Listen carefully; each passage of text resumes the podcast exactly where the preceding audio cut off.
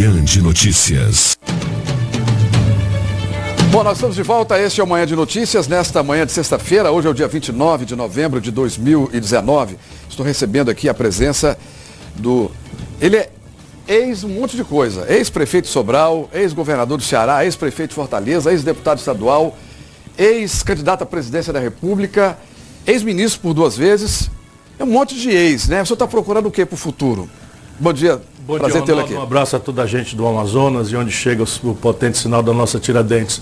Eu estou ajudando o povo brasileiro a entender a raiz dessa crise e, a mais do que isso, a construir um caminho alternativo para ela. O Brasil hoje tem números absolutamente assustadores e esses números recomendam que a gente faça um diálogo entre pessoas diferentes, entre ideias diferentes, que a gente valorize mais a experiência, porque não é possível resolver o problema do Brasil com, esta, com estes números nesse ambiente de ódios e, e paixões extremas que estão impedindo o país a pé de, de dialogar. Bom, o senhor é, foi ministro da Economia e fala muito sobre economia. Eu gostaria de saber do senhor o que, que o senhor pensa dessa política do governo de ter juro baixo e dólar alto. Isso vai dar certo? Esse é um, esse é um constrangimento estratégico do Brasil. De novo, eu tentei muitas vezes avisar isso durante a campanha. O Brasil está proibido de crescer, na prática, desde os anos 80 nós às vezes conseguimos crescer um pouquinho e aí quebramos. Crescemos um pouquinho e quebramos. Aconteceu assim na sequência do real e aconteceu assim com o Lula, que melhorou o salário mínimo e o crédito, e depois o Brasil quebra com a Dilma, sendo o mesmo partido, a mesma turma. Qual é a razão? A razão é que nós estamos importando explosivamente tudo que agrega valor. Deixa eu explicar para você. 86 de cada 100 remédios que a gente toma vem do estrangeiro. O Brasil, toda a informática, toda a ótica, todos os bens de capital, todos os, os, os, os telefones celulares, ainda que montados em Manaus, 90% dos componentes vêm do estrangeiro. E a, a ilusão é que nós vamos pagar essa conta de produtos sofisticados com milho, soja, boi e, e, e, e minério de ferro, natura e, petróleo bruto. Essa conta nunca fechou na história da humanidade. Então o que está acontecendo hoje? O mundo tem uma aversão a risco. Então você tem hoje 13 trilhões, Ronaldo. Nunca houve isso na história do capitalismo. 13 trilhões de dólares hospedados em juro negativo. Ou seja, as pessoas estão preferindo segurança do que rentabilidade. Isso no mundo, grande capitalismo. Só para você ter uma ideia do impacto disso no Brasil, e essa é a razão do dólar subir, nós estamos hoje com 33 bilhões de dólares fugiram do Brasil nos 10 meses do governo Bolsonaro. E nós estamos crescendo, voltando a crescer, agora 0,8%. Quando a gente cresce um tiquinho que seja por causa dessa, dessa, dessa dependência de importados, o que, que acontece? A balança comercial já caiu ao menor saldo dos últimos cinco anos e você tem essa fuga brutal de capitais. E um erro grave de condução de política macroeconômica do governo Bolsonaro, que nós seríamos salvos dessa tragédia pelo capital externo. Eles não estão vendo o que está acontecendo. Né? Então é, é, muito grave o que está acontecendo Mas, no Brasil. Então não vai dar certo isso? Não é possível dar certo, porque quando o dólar sobe, ainda que a gente não deixe o povo entender, as, os grandes barões da mídia não querem que o povo entenda, todos os preços da economia popular acabam subindo também. Porque o povo não compra dólar, mas come pão. Pão é trigo. E o Brasil tem que comprar trigo do estrangeiro, paga em dólar. Esses irresponsáveis que nos governam estão com um terço do, da capacidade de refino da Petrobras parados. E nós estamos importando mais de 250 milhões de barris de gasolina, óleo diesel, que vem tudo em dólar. Se o dólar sobe, o preço da passagem de ônibus mais cedo ou mais tarde vai subir. Se o dólar sobe, o preço do remédio vai subir. Se o dólar sobe, a carne vai subir, como está subindo 40%, porque também favorece as exportações. Quando esses preços todos sobem, o que, que acontece? Apresenta-se uma inflação que hoje está fora da cogitação do Brasil. Mas quando você tem essa expectativa de inflação, já vai interromper a queda da taxa de juros. Numa hora em que o mundo está cobrando juro negativo, o Brasil ainda tem a maior taxa de juro real do mundo. Então isso tudo mostra a falta de uma estratégia correta. Bom, nós falamos da, da, política econômica do governo, eu queria que o senhor avaliasse, então, politicamente o governo. Como é que o senhor, o que, que o senhor pode dizer a respeito do governo Bolsonaro? Está é um, no caminho certo é um de desastre. governar sem, sem políticos? Olha, eu sei que aqui em Manaus, na Amazônia, ele teve, menos o Pará, ele teve uma votação muito extraordinária. E, e isso faz dele responsável por oferecer ao nosso povo da Amazônia a superação dessa sensação de abandono, de discriminação, que é muito justa entre o nosso povo aqui. É? O Brasil tem falhado com a Amazônia, manejar a Amazônia, prestigiar a Amazônia. O gap de infraestrutura é dramático. A uma altura dessa você tem Roraima ainda se abastecendo de energia elétrica vindo, do, vindo da Venezuela. É? Você discute eternamente, não sai do papel nem para dizer sim ou não de uma vez por todas um elemento central de infraestrutura como a BR-319 entra dia e sai dia, bota sob risco jurídico a Zona Franca de Manaus. Quem é que vai tomar uma decisão de bilhões de reais de investimento se agora está tramitando uma reforma tributária descuidadamente, que ali lateralmente acaba com, a, com 8% da produção industrial do Brasil que sai daqui. Então eu entendo com a minha alma. Agora o Bolsonaro é uma resposta odienta ao desastre econômico e moral do PT. Só que quando a gente vota para se vingar, a vingança acaba no resultado da eleição. Daí para frente, cadê a experiência? Cadê o projeto? Cadê a ideia? E não tem. E aí quando você olha a equipe, porque quando você não tem muita experiência, você pode compensar isso com a equipe.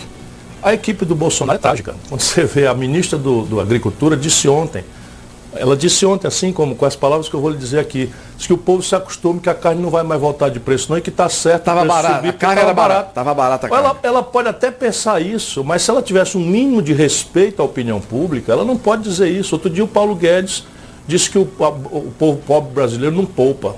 Ora, metade do povo, Ronaldo, está vivendo com 413 reais por mês.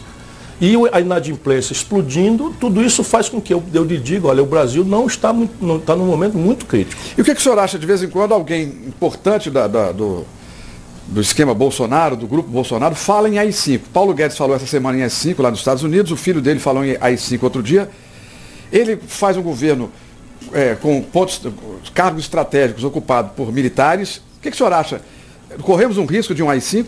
Olha, já disse lá atrás, né, um, um, um militar brasileiro, que, o, que é um contrassenso, mas é bom a gente lembrar o que, é que ele queria dizer. Dizer que o preço da liberdade é a eterna vigilância, que é um contrassenso. Hum. Né? Mas veja, o jovem brasileiro não sabe o que é o AI-5, nem tem a obrigação de saber. Mas o AI-5 significava o seguinte, acabou essa entrevista aqui, você ia para a cadeia e eu, e eu, torturado, provavelmente, porque é. você está me perguntando, então é. não é tanta culpa. Mas só por ter me dado a oportunidade de falar criticamente ao governo, nós íamos para a cadeia ou torturados e mortos. É, esse nível de conversa realmente não tinha nos anos. Não é possível. Então, isso revela o quê? Revela a incapacidade que eles têm, isso é que mais me preocupa, de conviver com o Brasil de verdade. Porque numa democracia, a, a tensão, a briga, a disputa é quem qualifica a decisão, percebe? O que não pode ser é uma disputa estéreo por personalidade, é o lulismo fanático, o Lula pode bater na mãe, andar pelado na rua, o, o, o Petralha fanático, não, explica e defende.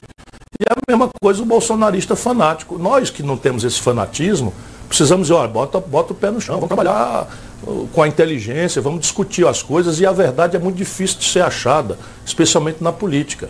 E aí misturar violência com religião, com intolerância e com esse desacerto com as relações internacionais do Brasil, isso sabe faz o quê? Sabe quantos bilhões de dólares fugiram? Já disse a você, 33 bilhões de dólares fugiram do Brasil. Este ano, com medo do Bolsonaro. Meses. Com medo do Bolsonaro. É, com medo do Bolsonaro, vendo que o Brasil de onde está vai para o desastre. Porque aqui a grande mídia, são cinco famílias, eles recebem a grana e dizem, está tudo bem, está tudo maravilhoso, a reforma da Previdência vai passar, o céu vai descer na terra e, e, e os estrangeiros não caem nisso. O senhor é professor de, de Direito Constitucional.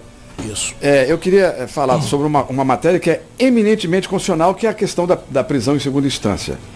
O Supremo acaba de decidir, recentemente, que não se cumpre prisão, prisão logo depois do julgamento de segunda instância. Deve aguardar o trânsito julgado, que é matéria constitucional. O que, que o senhor acha sobre isso? Lula solto. Lula faz mal ao Brasil solto nesse momento? Não, eu não acho, francamente, por mais raiva que você possa ter do Lula, não é que faça bem a um país ter um ex-presidente da República preso com uma parte grande da população achando que isso foi injusto porque o Sérgio Moro é um político. Né? Quando um juiz assume o comando de uma operação, ele larga o lugar de juiz. Qual é o lugar do juiz? É assistir o jogo. O juiz não pode interferir, ele vê o jogo e arbitra a regra. Se você tem um juiz marcando né, o adversário, perde-se a majestade da justiça e o equilíbrio. Agora, deixa eu lhe explicar. No mundo inteiro, crime comum só tem dois graus de jurisdição. Então, no mundo inteiro, a experiência internacional é o seguinte: o cara roubou uma galinha ou assaltou um banco, só vai dois graus. O juiz julga e um tribunal revê. E fim de papo, executa a pena. No caso brasileiro, os, a elite é tão esperta que criou quatro graus de jurisdição. Esta é a aberração. A aberração não é você prender o cara no meio do processo. Porque repare, se ele for, se ele tem quatro recursos e no terceiro ele for absolvido, a pena, a cana que ele pagou, ninguém indeniza. Pode até indenizar em dinheiro, mas o tempo perdido, e se a consequência disso na política é irreparável. O que é que nós temos que corrigir? Não é isso que o Supremo Tribunal fez, lamentavelmente. A gente tem que respeitar, porque o Supremo é a última palavra no sistema democrático, senão é, é a baderna. Mas o Supremo, lá atrás, a lei igualzinha, disse que valia botar na cadeia na segunda instância, depois, por 6 a 5, num assunto tão grave e, e, claro de ser entendido. E agora, sem que a lei mude nada, por 6 a 5, inverte, inverte o entendimento. Isso, na cabeça do nosso povo, não cabe. Por mais que as pessoas precisam ter segurança. Que diabo é isso? não vale a regra, agora cada, cada juiz pode dizer o que, é que quer, o que, é que ele bem não quer e tal. Então o que é que nós precisamos fazer? Acabar com a presunção de inocência e só condenar depois do trânsito em julgado? É evidente que não, isso é um princípio que está na Constituição do mundo inteiro. Nós precisamos acabar com quatro graus de jurisdição para crime comum. Agora, cadê que os brancos querem, que os varões querem? Porque no Brasil, você contratar um bom advogado, eu sou advogado. Se você contratar um bom advogado usando os prazos e os incidentes processuais, Muitos nunca é julgado, tudo é, vai prescrito. É, prescrição. É.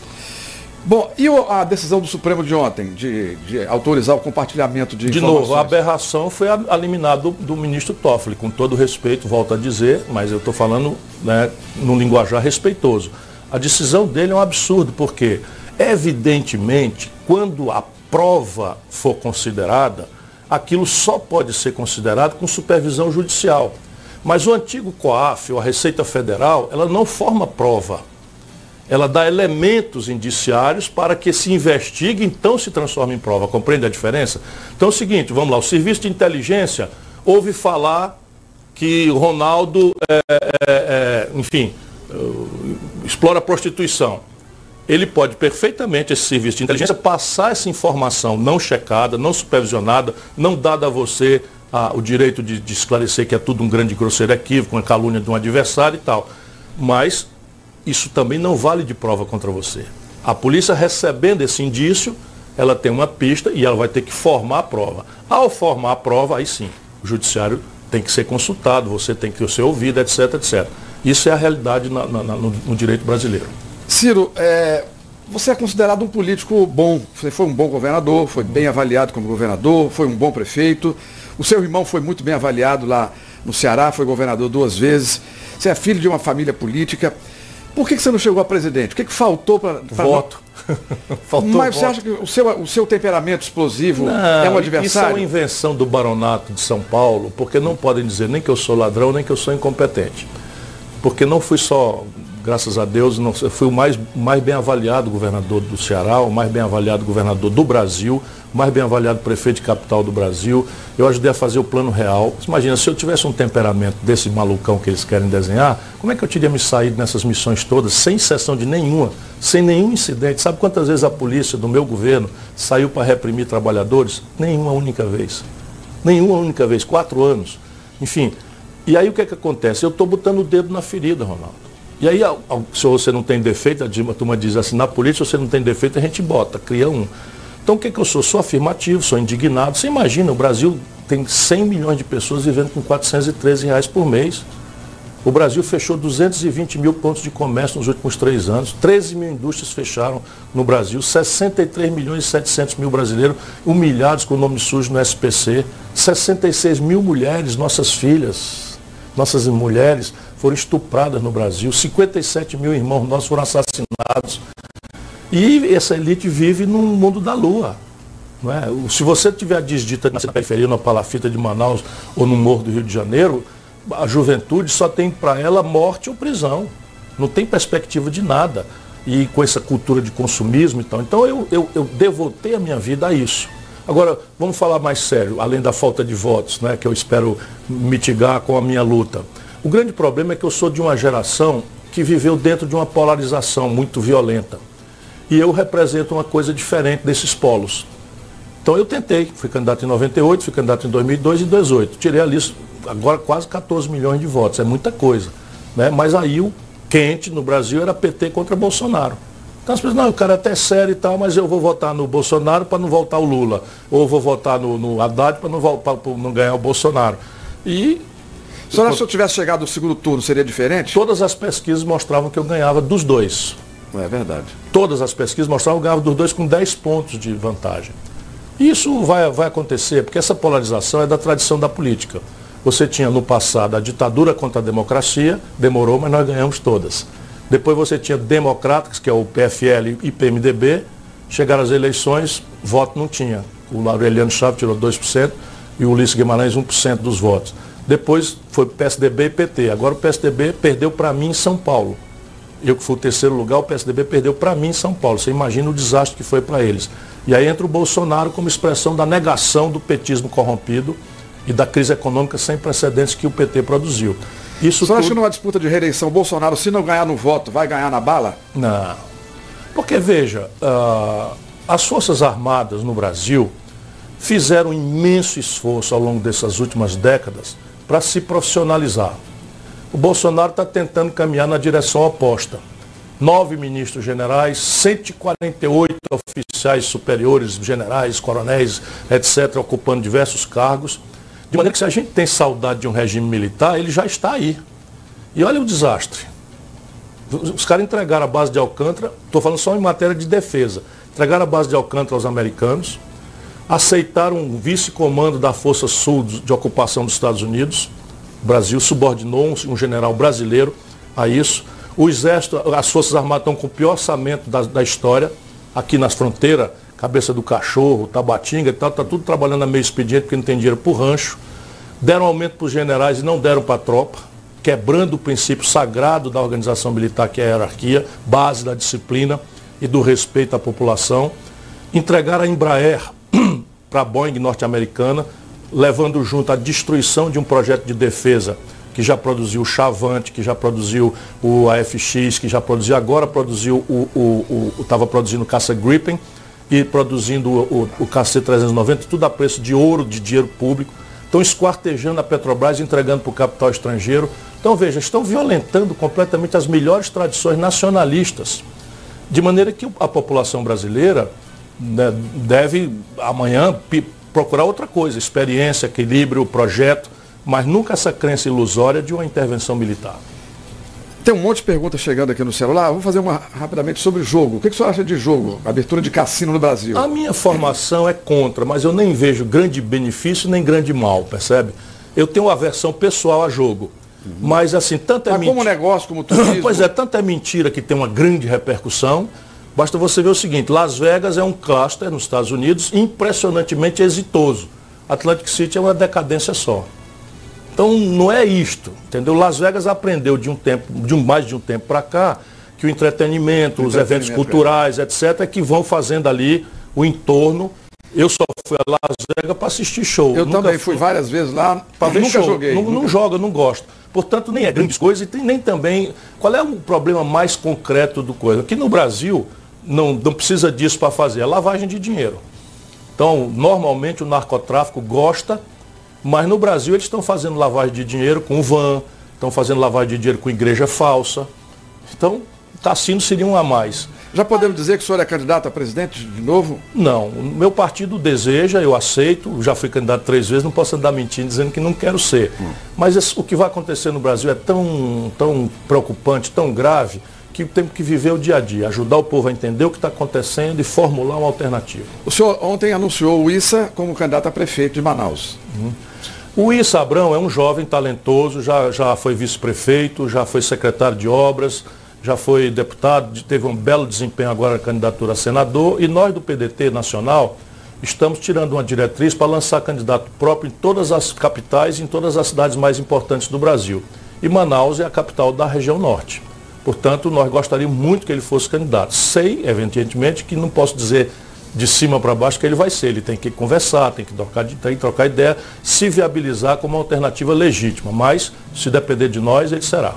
Bom, o senhor tem uma agenda hoje, o senhor vai receber o título de cidadão do Amazonas, se torna amazonense por lei. Isso é uma honra especialíssima que eu acabei de receber. Já, já recebeu? Ainda não. Recebi porque eu tive a notícia de que a lei passou Até por porque já foi publicado, já, já desvanece, é Isso Falta me compromete muito. É um ato solene que...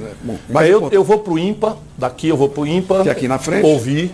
Não é? Eu hum. quero ouvir, tem mais de 60 cientistas que se dispuseram a fazer um seminário para mim eu quero atualizar todas as minhas compreensões da Amazônia, o mundo está falando sobre a Amazônia, onde eu ando nos debates internacionais, há uma queixa, um comprometimento, e eu quero ter muita segurança de que eu estou interpretando com fidelidade o pensamento daqui, porque já aprendi há muitos anos, o ministro da Integração Nacional foi o ápice disso, que todas as decisões graves sobre a Amazônia são tomadas por burocratas de Brasília, consultando intelectuais de São Paulo e do Rio.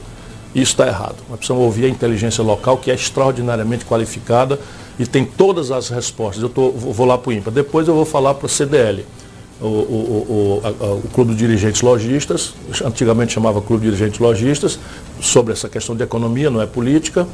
E vou gravar um programa com ISA e em seguida pego o cambão para Fortaleza, duas da manhã. O que, que o senhor está fazendo hoje, profissionalmente? O senhor está vivendo de advocacia? Eu sou advogado, mas não é isso que me remunera. Ali aqui entra uma coisinha, mais basicamente advocacia consultiva. Eu faço consultoria jurídica para uma universidade, aqui me dá o meu salário fixo. Eu tenho um, as minhas despesas pagas pelo partido, as despesas de deslocamento, hotel, etc. É o senhor vive em função do partido? E cobro palestras. Quando é para estudante, como eu fiz ontem na Universidade Federal do Amazonas, eu não cobro, pelo contrário, eu pago para vir. Mas quando é empresário, eu cobro para poder fazer essa, essa, essa vida. Ciro Gomes, foi uma honra tê-lo aqui pela obrigado, segunda Ronaldo. vez. Espero tê-lo brevemente já na condição de candidato a presidente do Brasil. Muito obrigado a você e a todos a, da nossa Tiradentes. Muito obrigado. Nós vamos então ao intervalo e voltamos daqui a pouco. Até já.